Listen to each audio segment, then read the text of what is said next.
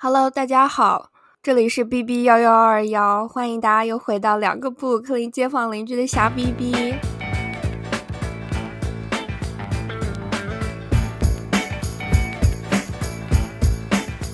哎呀，我今天声音听起来好像鼻音很重的样子，但是我是小乖，我是冉七。对，今天你听起来就像生病了一样，因为这两天纽约就非常的花粉很多。很多人都过敏了，我觉得你可能是这个原因哦，有可能。而且最近这两天的天气好像看起来天很晴，但是其实气温也不是很高，蛮冷的。对，今天早上就说要来跟大家录一个音，这期节目会放在儿童节那天播，所以我们想聊一期关于儿童教教育的问题有关的问题。因为你们不知道，其实小乖他虽然没有小孩，但是。她还是一个年轻的，我不要吓我。她还是一个年轻的少女，但是她已经有了非常多的育儿经验吗？对，虽然说是育儿经验，但是我觉得更像是已经跳过了婴儿时期，她已经有了很多对小孩的教育的一些经验，而且都是教育别人的小孩。所以 这一期，这一期呢，我们两个想换一个形式，我今天把他当成一个嘉宾，让他主讲，我来听一听他。在纽约教育别人家的小孩的故事，你这个说的好像我是一个幼师一样，但是其实我只是一个保姆。我的天呐！但是说到这个保姆，我还记得我第一次在英语课本上学到 babysitter 这个单词的时候，因为那个时候我们英语课本刚好改版，我不知道你记不记得，改版成一本大的书，不是以前是李呃什么什么韩梅梅和李明，好像什么。李明英语教材，然后到我们这一届不是就改版成一个比较像外国课本，就是里边你学英语遇到的都是外国的小孩，然后就有一个课文，就那一期就刚好学了 babysitter 这个词，而我之前都不知道这个词是什么意思。那个课文里面刚好就提到，他说这个假期要去 babysitting。主人公是一个女生，然后她是一个高中生，就觉得哦，跟我印象当中的保姆这个印象就非常的不一样，就觉得哦，这是外国人的一种生活方式。他比如说他在青少年时期或者他成年了以后，这是他一种打工的方式。对，你懂我的意思吗？对，而且其实 babysitting 好像也不应该翻译成保姆，因为如果你是保姆的话，应该更是照顾他生活方面。因为 babysitter 的话，他可能像承担的这个角色就。就是有点像家长，因为他还需要你可能有一定的教育背景啊，或者是你有一定的，你能提供，你能给这个小孩的成长提供一些价值，并不是说只是帮他做饭啊、洗衣服啊这些的，对吧？对，保姆更像是 nanny。其实国内现在也一样，好像请好的保姆很难，而且因为保姆需要做饭、打扫，还要能看护小孩，然后有一定的育儿经验这样的。但是 babysitting 其实就门槛非常的低吧，它其实只是因为小孩子在好像十几岁之前是不能单独在一个地方的，就是必须要有看护人。所以如果父母不能在场的话，他们就会请一个 babysitter 看护这个小。小孩，但是其实对 babysitter 的要求其实没有这么的高，而且一般也就是像你说的，很多人其实只是做兼职的这种情况。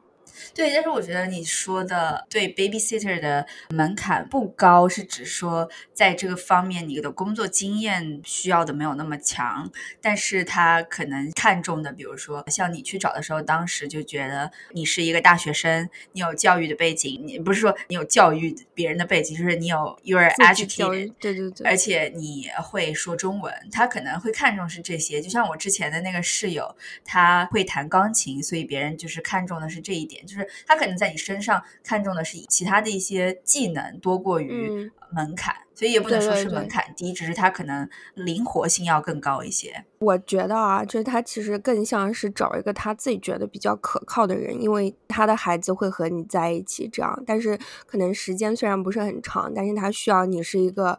decent human being 就是希望你不要有任何的呃不良的行为啊，不良的言行举止，这些会影响到小孩。不过像你说的，我觉得如果你本身是受过教育的，看起来比较可靠，言谈举止比较可靠的话，其实不太难找到这样的工作。我记得我当时去的时候，就是我想做一份兼职，后来我就听说可以做 babysitting 这样的工作，我就上网就自己找了那么两三个地点啊，然后要求比较符合的人。结果我后来找的那一家人就给我发了一个信息，发了一个邮件说，如果感兴趣的话，可以去他们家面试一下。就是他们其实就想见见你，然后问你几个问题什么的，就是这样找到了我的 babysitting 的工作。那你是为什么想要去做这个 babysitter？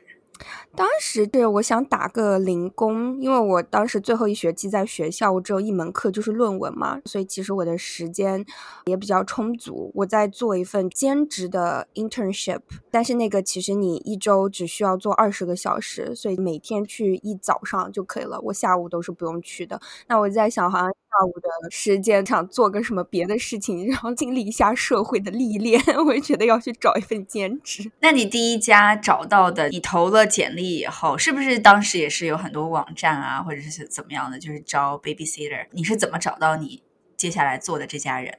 就是我听过有一个网站叫 Sitter City，好像我都忘了是不是叫这个名字，但是就是专门找是纽约的，对吧？应该是吧。我不确定它其他城市有没有，但是这个网站就是你如果想要找这样的工作也可以上去。你如果是父母想要找 babysitter 或者找 nanny 也可以上的那个上面发广告。我当时就上去看了之后，然后发现几个比较适合的，就发了一封邮件给他们。后来就收到了这个回复，就去了。那他们这样的网站是会像，比如说像。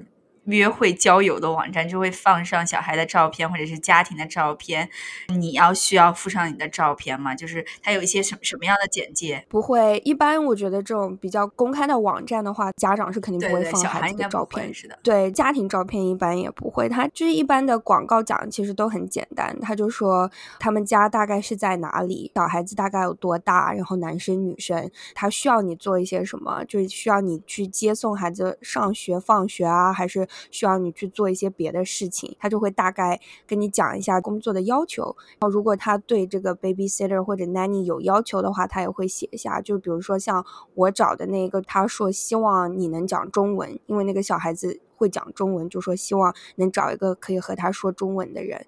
我去申请的时候，其实我好像也没有照片什么的吧，我就是只有一个。账号可能我账号有 portfolio 的照片，但是我就基本上就是你给人家发一个信息，去说哦，我叫什么什么名字，介绍一下你自己，就跟他说你觉得你很适合这份工作，这样你就接到了你的面试，对吧？对他们感觉好像你还不错，就说你可以来我们家面试一下，他其实见见你，跟你谈谈，看看你是怎么样的人。然后结果后来我去了的时候，反正就差不多聊了可能十五分钟吧，就你就被录取了，是吧？对他们就说啊，你有没有你的 ID 复印一下？然后就说你下周就可以来了。当时你的工资是每小时多少钱啊？当时每小时是十五块，给你现金。那还不算太低，因为我记得我们毕业以前就是所有的 internship，因为纽约真的是人才济济。当时找 intern 的时候，你如果被告知说你的 intern 是 non-paid。这个是非常非常普遍的，所以其实我觉得你能找到一份零工，每小时十五块的话，其实在那个时候不算是太低。对，因为我基本上做的所有的实习都是 unpaid 的，我的也是会给你学校的 credit。对，而且当时最低的工资好像只有十二块多吧。前几年的时候，就是在纽约都还没有给十五块最低工资的时候，他们就说：“哦，我们给你十五块一小时。”而且这份工作我自己觉得也不能说轻松吧，因为也看就是你需要做些什么。但是我自己觉得这份工作没有人在旁边监督你，对，只有一个小孩，这是这是你要面对的对象。对，因为我觉得，呃，还有做 babysitter，我觉得一般比做 nanny 的人要年轻很多，一般都是一些比如说青少年啊，或者是大学生啊这些去做 babysitter。所以我当时的室友他就跟我说，他觉得市场价的话就差不多就是十五块，你如果特别幸运找到一家很好很好的人，有些时候可以拿到二十块，也有说比十五块低的，就是那个十二块到二十块区间这样不等。他找到一份就是十七块，他说这个是已经还蛮高的了。对对对，我后来也是做了几个月之后，和他们也比较熟了。后面几个月，他们就说我们给你二十块。他们家的人就是很好，我觉得我还蛮幸运的，找到第一份这样 babysitting 的工作。然后那个小孩子也非常的懂事，父母也是非常负责任的人。妈妈是个中国人，所以就还蛮好。你介绍一下这个家庭嘛，就是他们的父母是怎么样的，小孩是怎么样的？你第一次跟小孩见面有发生了一些什么？第一次和小孩见面，就是我去面试的时候，我就见到他了。这个家庭就是妈妈是中国人，然后爸爸是一个德国人，小孩子四岁。我当时去面试的时候，妈妈已经怀孕了，就是可爱吗？可爱啊，很可爱。他妈妈怀了第二胎，好像才刚怀上吧。第一个小男孩就是他四岁，是一个混血，而且他会说中文、德文和英文。所以我当时就觉得哇，精英的孩子，我对，而且被德国人带大，还有中国人带的话，应该就是比美国的小孩要严谨很多，就是从小可能就抓的很很严。对，所以他其实性格非常的内向。这个也不能说好，也不能说不好吧。但是他其实我第一次见面的时候，他就是觉得有原因，对他就很不爱跟你说话。他看了你一眼，他被逼着跟我打了一个招呼，然后就自己跑到房间里面去了，反正就很搞笑。他们就把我带到他的房间，然后就说让他跟我打个招呼，就是介绍一下，说啊这是谁谁谁，他可能之后会接你放学什么的。他就不是很理我的样子，就一个人在玩乐高。对啊，因为我觉得小孩当他。还很小的时候，四岁算很小的，都很内向。我觉得没有那么的小大人，就是再大一点的话，他可能会表现的比较社交。特别是你带的这个小孩，他名字叫什么？哦，他名字叫 Max，很好听哎，他的名字马克思。Max 又只有四岁，而且他比较内向，所以我觉得他应该还蛮难接近的。你是怎么样打通了小孩的心灵？最后？我觉得他其实非常非常的可爱，我觉得他是一个非常可爱的小孩子。就是他一开始不怎么说话，这是因为他太害羞了吧？但是因为后来我每天都接送他，怎么说呢？就是我自己好像还是蛮喜欢跟小孩子玩的。我觉得你很喜欢跟小孩玩，对，然后我就很喜欢跟他玩。后来他就只要他相信了你之后，他其实就还蛮贴心的。你举几个例子给我们听听吗？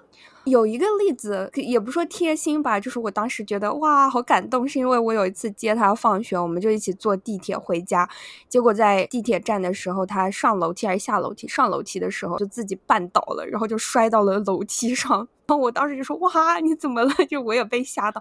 然后他就是摔倒爬起来，第一个动作就是突然一下子来抱着你，就大哭。啊，好可爱！我当时就觉得啊，他应该就是还是很相信你的这样了嘛，就他受伤，他就马上来抱你，被需要的感觉。对，但是我就跟他说：“我说你是一个男孩子，你不能哭。”然后他怎么说？说我说：“啊，没事了，没事了。”我说：“你看你也没有受伤嘛，也没有怎么的。”然后我就说：“哎，你是一个 big boy，你是一个男孩子，你你不。”会有事的，这样。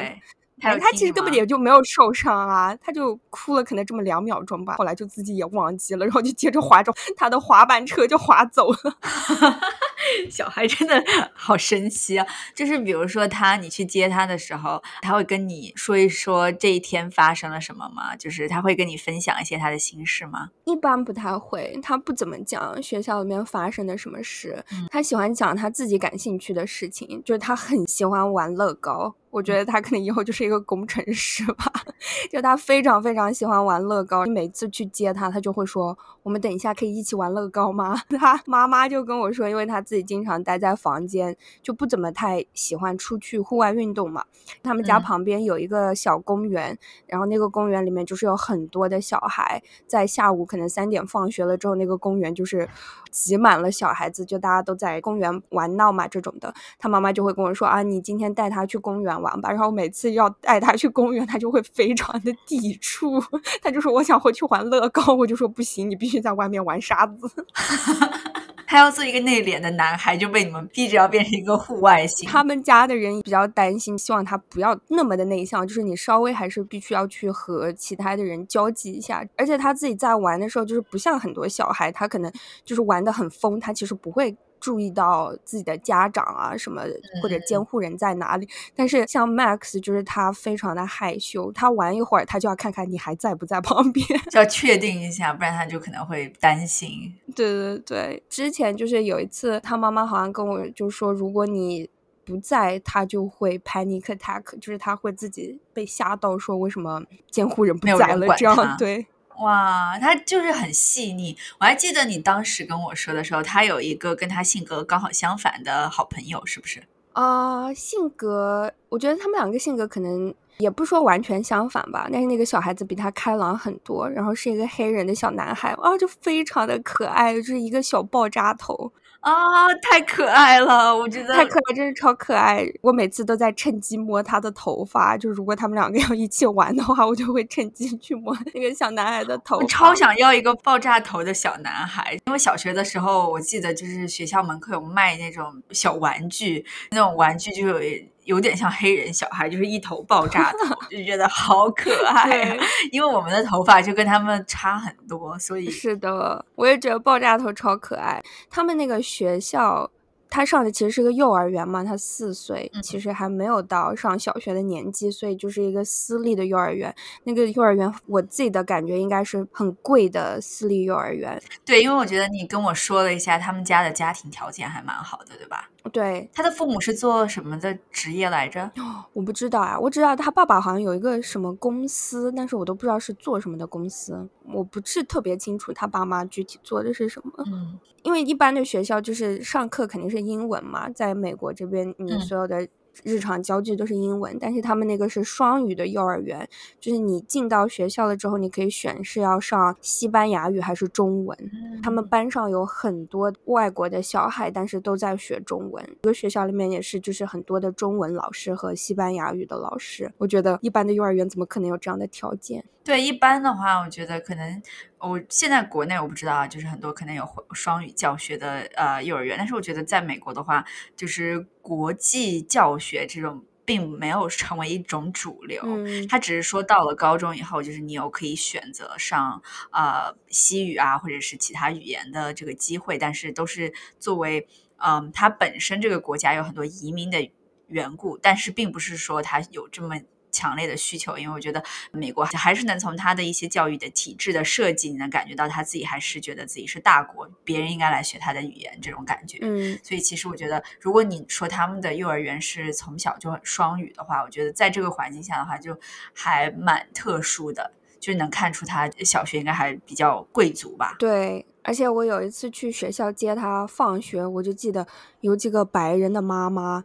背着爱马仕的包，然后就三四个人在那个门口对学校的大厅里面 gossip，就是他们都在八卦一个什么东西，就是你知道他们讲的非常的天呐，就是那些表情都很一个小保姆就在对，然后我当时去接他的时候，我就在想嘛，我的天呐，如果我以后想要把我的孩子送到这样的地方来，我就要融入这个妈妈的圈子。我当时看了一下，我就觉得莫名的焦虑感，真的是。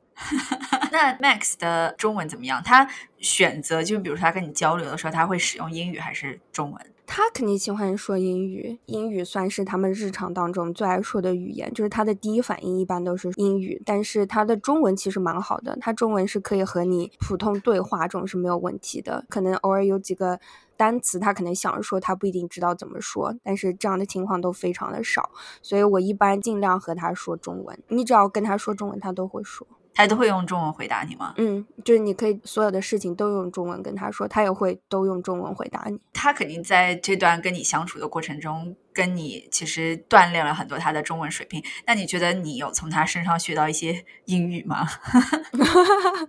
英语，比如说一些跟小孩有关的单词，没有啊。嗯，他对你零输出。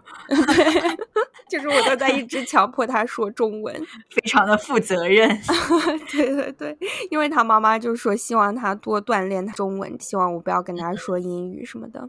总的来说，他是一个非常有教养的小孩，就是被父母管教的很好，自己也上一个贵族私立学校，而且基本上不用怎么做饭，就是他们一般会把吃的准备好，然后我到下午可能五点半六点左右的时候，就只用热一下给他吃就好了。我就发现他虽然四岁，但是基本上不需要我去喂饭，他是自己要坐在桌子面前把饭吃完。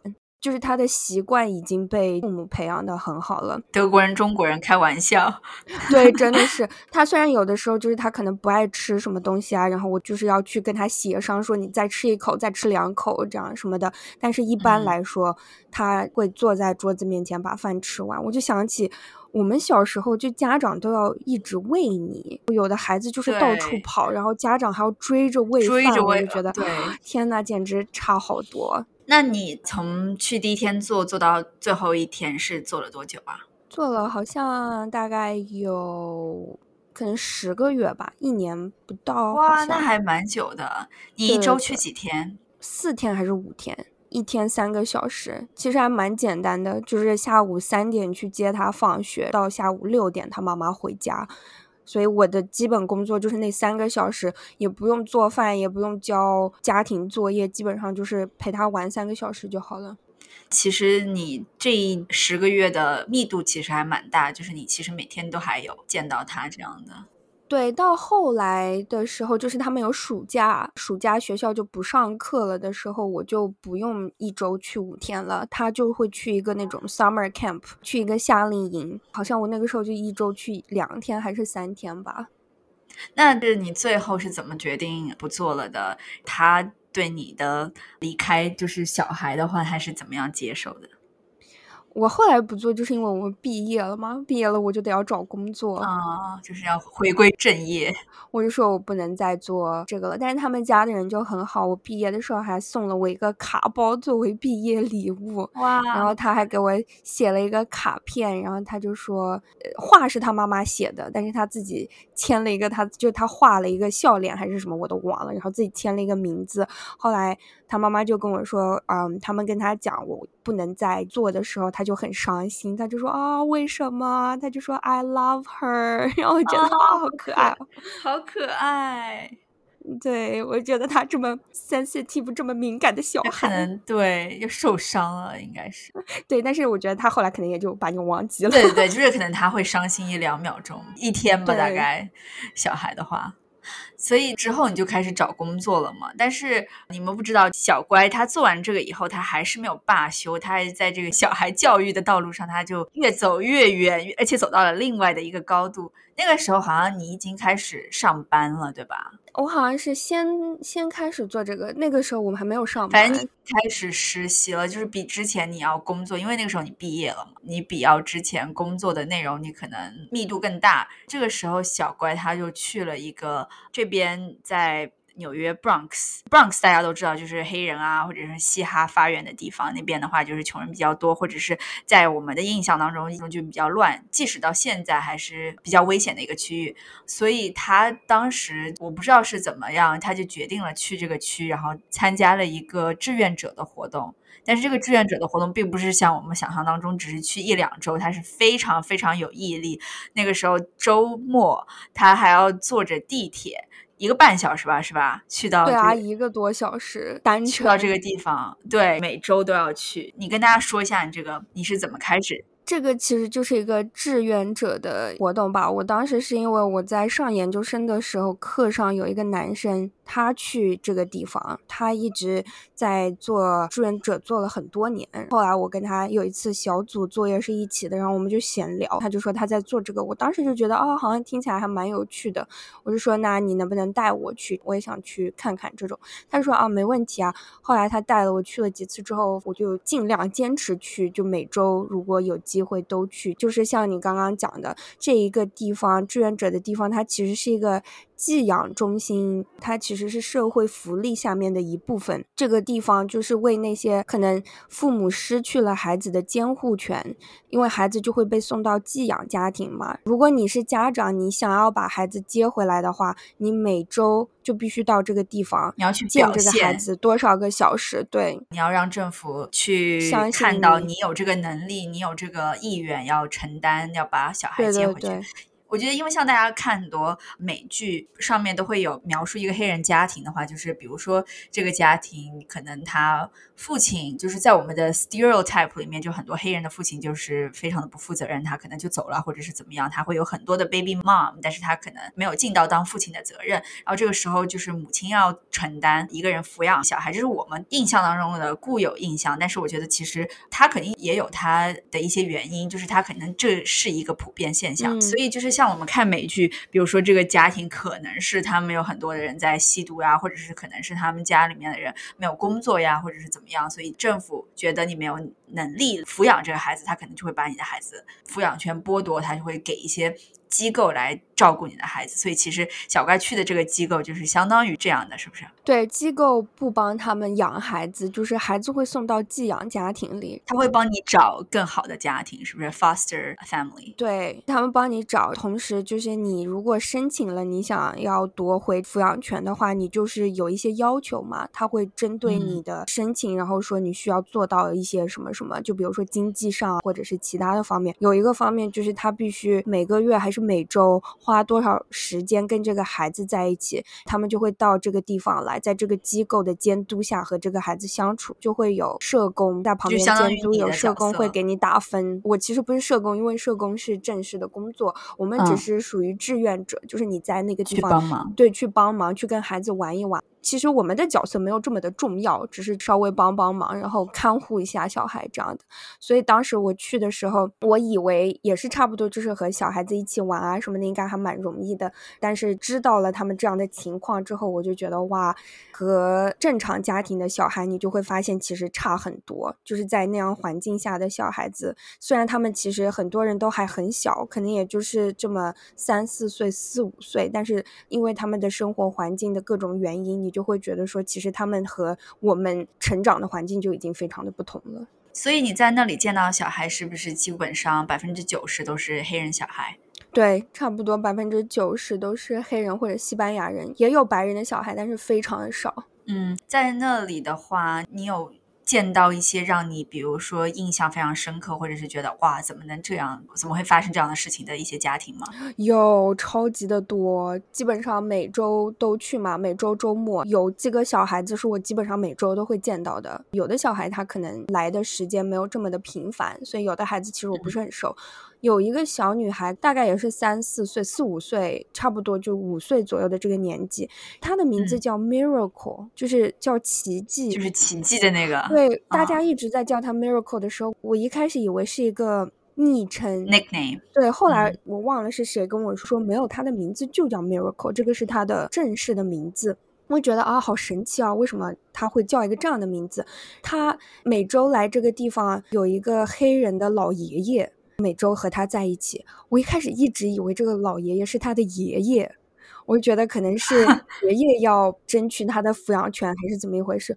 后来，我们的 manager 就是管理这个志愿者项目的这个人就跟我说，他说其实那个黑人的老爷爷是他爸爸。这个小女孩子只有五岁，年龄差很大，是吧？差很多，对。而且就说她的情况比较少见，一般都是妈妈生了孩子，爸爸不见了。嗯，对。一般都是女人要带孩子，但是她情况比较特殊，是她当时在医院生下来，她妈妈就不见了，妈妈就走掉了，把她留。留在了医院。这个黑人的老爷爷其实是他爸爸，然后所以他爸爸可能就。可能也没有什么能力能抚养他，而且爸爸我觉得比较难。就是如果是从小就是一个 baby，你就被抛弃了的话，可能这个时候政府就会觉得他需要一个更完整的家庭。就是即使他的爸爸是有非常强烈的意愿想要一个人抚养这个小孩的话，也可能会非常难。就是即使他可能有这个，除非他是一个非常非常呃 wealthy 的一个人，但是如果只是一个非常普通的黑人男性，而且他年纪比较大了，我觉得在我看来就很有。可能他会失去他的对，而且他其实感觉行动都不是很方便，就是所以一开始我一直以为是他爷爷，因为看起来真的年纪很大，而且这个家也很奇怪，就是那个爷爷在我们那个地方，他其实一直都对我们特别的好。特别的有礼貌。就是我们有一个大厅嘛，然后有一个桌子，其实是一个厨房的那种 set up，然后很多小孩子或者家长就会坐在那个地方吃点东西，因为一般都是午餐的时间，就会大家一起吃点东西啊，一起玩啊什么的。然后但是那个老爷爷就是态度都特别的好，他也不会把什么东西弄乱，也不会把什么东西弄脏，对我们态度都特别的好。然后他跟就我们的 manager 关系也蛮好的，因为感觉他已经来这个地方来了很久了，所以我一直对他印象都很好。但是后来我慢慢就发现，他对我们态度虽然很好，但是他对他女儿的态度就是很奇怪，他不跟他玩。所以后来我的 manager 就跟我说，他其实没有花很多心思，没有花很多时间跟这个小女孩在一起，所以他一直没有办法拿回这个抚养权。他一直没有通过这个测试，是吧？对对对，他是申请就一直都没有通过，所以他就一直都来这个地方。但是每次你都可以看到，就是他就一个人坐在桌子旁边，然后有的时候就可能跟志愿者聊聊天，跟社工聊聊天，跟其他的父母聊聊天。他的女儿就。在旁边自己玩，或者跟其他的小孩玩，他们两个其实互动非常非常。是不是因为年龄？嗯，但也不应该啊，很多老人都很喜欢跟小孩玩啊。对，我不知道具体原因是什么，所以后来我就觉得还蛮奇怪的，因为这个小女孩就是我经常都能见到她，差不多每周，就是她算我比较熟的一个小孩。但是后来我有一次跟她一起玩的时候，我就觉得她虽然已经。四五岁了，但是他就是像有多动症一样，他没有办法能集中懂。我跟他讲什么，对，没有办法集中精力。我们有一高尔夫的玩具，他就说他想要玩那个玩具，我就说好啊，我来教你。他有一个很小的球门，就是你用那个高尔夫球杆把球打进那个球门，就是这样的一个游戏。然后我就在教他说，你要轻轻的打，因为高尔夫本来也就是你如果是室内玩的小孩子的高尔夫，就是你轻轻的打那个球就可以了。他不能理解，就是很奇怪，这一点是我一开始不知道为什么的。他一直都在非常用力的打那个球，就把那个球直接打到房间的另外一边。我就说，我说你要轻轻的打，就是他没有办法集中精力来做这个事情，他真的有点像多动症，就是随便在乱挥那个球杆。跟他讲了四五次，我自己就觉得这个已经不再是一个小孩子，他想不想要听你说的话了？我觉得他其实没有办法能理解你轻轻的打这个球的意思。他并不是只是调皮说哦，我不要听你的，我要自己玩。他其实给你的感觉不是这样子，他只要拿着那个东西，他就要乱挥。他其实没有。表现出他，哦他并不是说违背你。对对对，我自己感觉他有点像无意识的，他就是没有办法能说我要尽量把这个球打到球洞里。哇，天哪！我还有一个不太理解的地方，就是这些小孩来。这个机构跟他们的原生家庭见面，这个目的是因为原生家庭想要争取把他们领养回去。那么他们的寄养家庭在这个里面是承担什么样的角色？就是如果比如说我是寄养的父母，我已经收养了这样一个小孩，除非是我一开始就被告知，而且我知道有一天他会离开，然后我也同意只是一段短暂的这个寄养的关系。那如果这些寄养家庭是想要领养，就是想要终身。领养这个小孩的话，他是不是他在里面是怎么样的一个角色啊？其实就是两个不同的程序。这个是寄养，就是你如果去申请当寄养家庭，你是知道你只是这个孩子只寄养，这不是领养，它其实和收养和领养是不一样的。一般来说，寄养的话就会找尽量是亲戚，尽量是可能跟这个孩子有一点关系的人，然后就说希望能在这个时间段里面你帮忙抚养这个孩子，他的审查或者什么的都没有这么的高。但是如果你是要收养这个孩子，成为他真正的监护人的话，他可能就是会有很多的审批条件。一旦你被收养了，他可能就不用再会有这样什么再跟原生家庭怎么样怎么样。对对对，其实两个不太一样。我记得还有一个双胞胎的兄弟，有两个小男孩，他们有一个姐姐。十六岁的一个姐姐，有一天也在这个地方，然后我当时就不小心听到社工在和那个姐姐谈话。姐姐就是十六岁，她只有十六岁，但是看起来就是社会气非常的重，头发染的花花绿绿，就是你知道他们很爱打什么鼻环、什么唇环，而且很爱贴超长假睫毛。对对对，或者是留那种非常长指甲，就是 Cardi B 的那种风格。对，我就听到社工在跟她讲话，她只有十六岁，但是她好像。怀孕了，社工可能就是在劝她不要留这个孩子，就说你只有十六岁，你如果一旦要了这个孩子，差不多你的青春就结束了嘛，你就必须当一个妈妈了，你不会再有时间。对，或者是你就会对这个小孩非常的不负责任。对，我们都懂的。对，我就不小心听到那个对话的时候，我就震惊了。后来他房间出来，我就看了他一眼，我就觉得我简直不能想象，你只有十六岁，你现在怀孕，然后那个社工跟他说话的时候，你你能想得到他的表情或者是态度，就是非常的不屑嘛，不耐烦，嗯，对，不耐烦。就他虽然也没有说出什么不礼貌的话，但是他坐在那里的那种感觉，就是我完全不想听这段谈话那种感觉。我觉得天呐，就是差好多人。他已经十六岁了，所以他已经不用再被寄养了嘛。那个时候我不知道他为什么会来到这个地方，但是他有两个弟弟，是一个双胞胎，那两个弟弟差不多也就五六岁的样子，就还蛮可爱的。我觉得小男孩就一般比较爱动嘛。后来有一次圣诞节的时候，我们就说给他们买了一些礼物，希望他们的家长什么都能来啊。我们会举办一个像 party 一样的这样的事情，就是会有吃的，然后每个小孩子都可以得到一点礼物啊什么的。嗯，让他们把父母什么的都带来。他们两个那天爸爸爸就来了，他爸爸就是一个是个白人，还是皮肤很浅的西班牙人，混血的。他就是非常的瘦，看起来整个人都很憔悴。然后他来的时候就是整个人。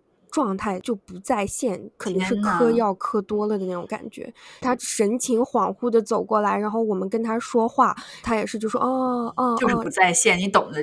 当你看到这种人的时候，你就知道真的是不在线，很奇怪的那种状态。然后两个小孩子就一直在旁边说 “dad dad”，就是想让他集中精力还是什么的这样。我当时就觉得完全不能想象，再加上他们两个一个十六岁的姐姐，他们整个家庭就是一团乱。真的是去了一段时间之后，我就会觉得这些孩子还这么的小，他们其实每天看起来都还蛮开心的。就是他到这个地方来，和其他小孩子玩一玩，和志愿者玩一玩。他就算有什么事情生气了，反正他就当时哭了，但是你自己感觉他其实很多时候他都还是开心的。他那么小，他其实不知道。他以后的人生其实会非常非常的难，他感受不到。我觉得看到他们，我这。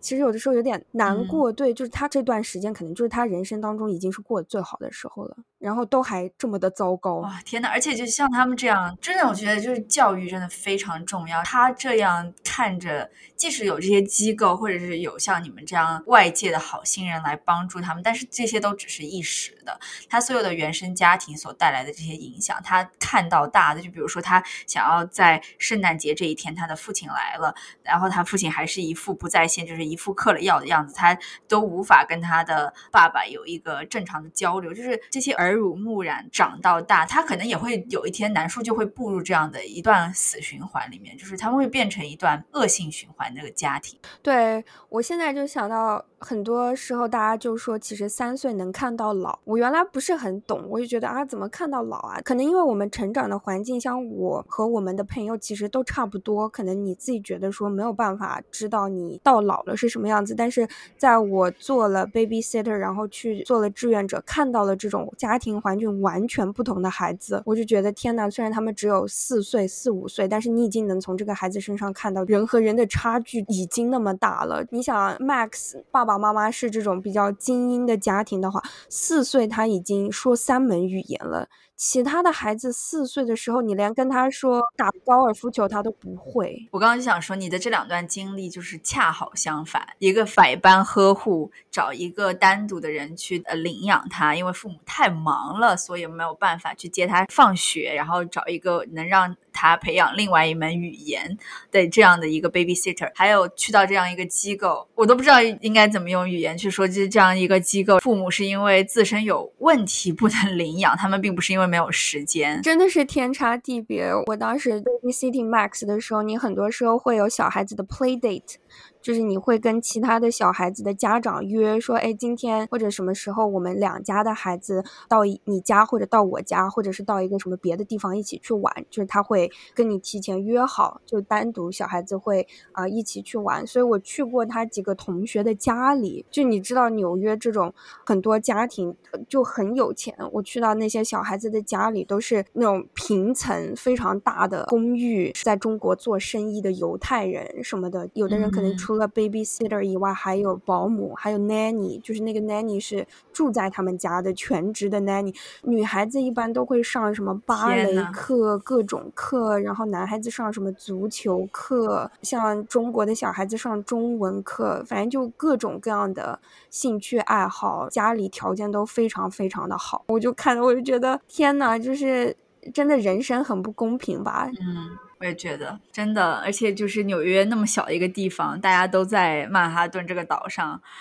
都同样坐在地铁上，是有这么多不一样的家庭，有这么多小孩，他们从人生才刚刚起步，才三四岁，但是他你就已经能看到他们将来会有非常不一样的未来，即使他们付出同样的努力，都肯定是结果会不一样的，完全不同。是的，我也觉得，就是你的人生才一开始，就是我们现在来看，你才三岁，你就已经。不论你再怎么样努力，你就是不可能一样。这真的非常的 hopeless。就是那么小的孩子，他自己能怎么努力？你你懂我的意思吧？并不是说他已经十几岁了，上课不听讲，不认真学习。他从零到五岁的时候，他能努什么力啊？他自己其实完全不懂 自己需要做什么。这个时候就全看你周围的人对你的培养，因为很多人。如果是妈妈在怀你的时候，比如说什么抽烟喝酒，如果有很多不良的习惯的话，其实这个孩子生下来他的大脑的发育是会不完全的，就是他其实是会损伤孩子的大脑，他其实是正常人的。生活正常人的样子，但是就是像我们刚刚讲的，他可能脑子没有办法集中，学习能力什么都会下降的。我这些之前其实我自己不是很知道，我就觉得啊，大家看起来都像正常人啊，你可以正常跟他对话，他可能有一份工作，大家看起来都非常的普通。但是后来我看到小孩子了之后，我就觉得其实有的人真的是大脑没有办法来学习。或者是你来研究一个什么东西，就是他是做不到的。有的人真的是 born without a chance，真的。而且在想到你刚刚说的那个双胞胎男生的姐姐，她十六岁，她的人生其实也刚刚才开始。她这样的时候，她如果真的把这个小孩生出来，这个小孩也会陷入这样一段 死循环。就是同样的经历。对啊，就小孩不可能有什么好的未来，因为他的母亲也只有十六岁，可能父亲都不知道在哪里啊。真的为他们 觉得，真的是非常的担忧。嗯，是的。所以你在这个机构从第一天去到后面做了多久啊？呃，断断续续，我好像做了一年多吧，一年半。啊，我就记得那个时候周末会出去玩嘛，周五的时候，然后你第二天周六还要跑那么远，因为我和小乖住在布鲁克林，地理位置的话，Bronx 是在曼哈顿，你要一直往上走，它跟曼哈顿是连在一起，是一个岛，所以其实跟布鲁克林是离得非常远，非常非常远。坐地铁，你一天就没了。对，就是一天就没了。其实我只用去那里去两三个小时，两个小时左右。但是因为我来回就得要三四个小时，所以其实半天就没有了。我之前男朋友就很生气，他就说我们都不能去干别的事情，因为你去做志愿者了。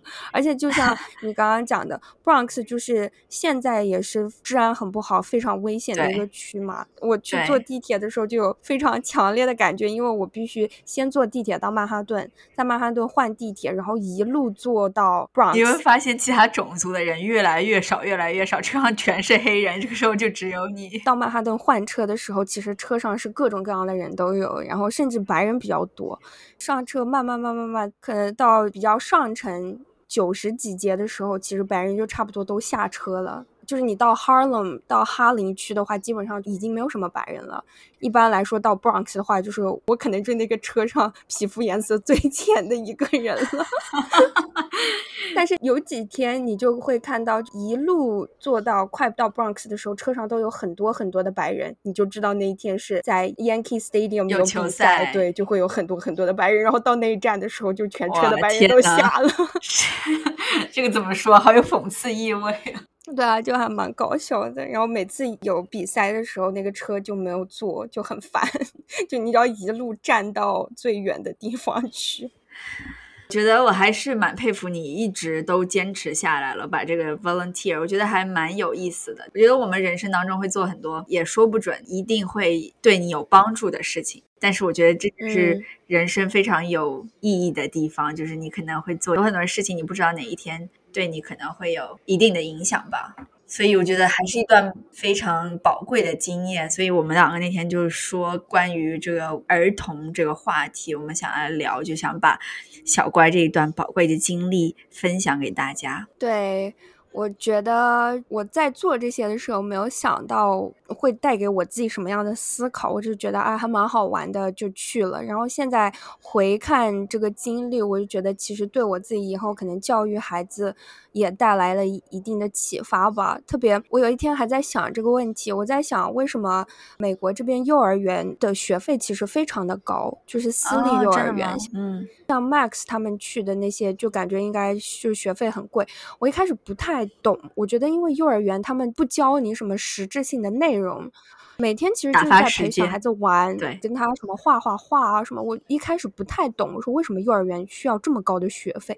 后来我就在想，可能是不是因为其实你在进幼儿园，比如说两岁到五岁。这个时间其实你发育特别特别的快嘛，我觉得小孩子每一年他的发育都特别的快，他成长学习的都特别快。像我们现在可能每一年变化没有特别大，但是我觉得你看小孩子两岁和三岁、四岁和五岁已经差不多了。可能隔个几个月你去见这个小孩的话，他就会已经变化，能让你肉眼可见了，不管是生理的或者是心理的。所以我在想，会不会是因为小孩子那么小的时候，因为他成长的非常快，对，就是。家长必须要把他送到一个好的环境，就算是这个环境不教你非常 technical 的东西，不教你数学，不教你语文，不教你其他的什么化学各种的，不教你奥数，但是他要让你在一个环境当中尽量的去学习，比如说你去学习和其他的小孩子交流，学怎么在这个像一个小社会的一样这样的班级当中相处吧。而且我觉得他这个好一点的幼儿园的价格可能就已经设立了一个门槛，因为。幼儿园还有很多是你要跟你的同龄人有一些相处、一些交流，就是这样的话，他筛选了一些家庭，这些小孩可能他身边相处的小孩就是跟他条件啊、环境都差不多，所以也可能是提高门槛的一个原因。哎，哇，所以真的。非常感谢今天小怪来跟我们分享他这一段，我觉得不是人人都有的经 历，他真的是讲的我像一个 嘉宾只来做这一期节目一样。所以，因为我们这期节目可能预计会在儿童节的那天上，之后过两天国内要高考了嘛，所以也祝今年的考生大家都加油，考上自己理想的大学，为人生迎来新的篇章。对的，对，我们就谢谢我们今天的主播兼嘉宾小乖。如果大家喜欢这期节目的话，记得点击分享给你的朋友，或者是点赞。我们会在各大主流平台，我这个还说的不太顺，喜马拉雅、荔枝、小宇宙等上线。欢迎大家搜索 B B 幺幺二幺。我们下期再见，就先这样，拜拜，拜拜。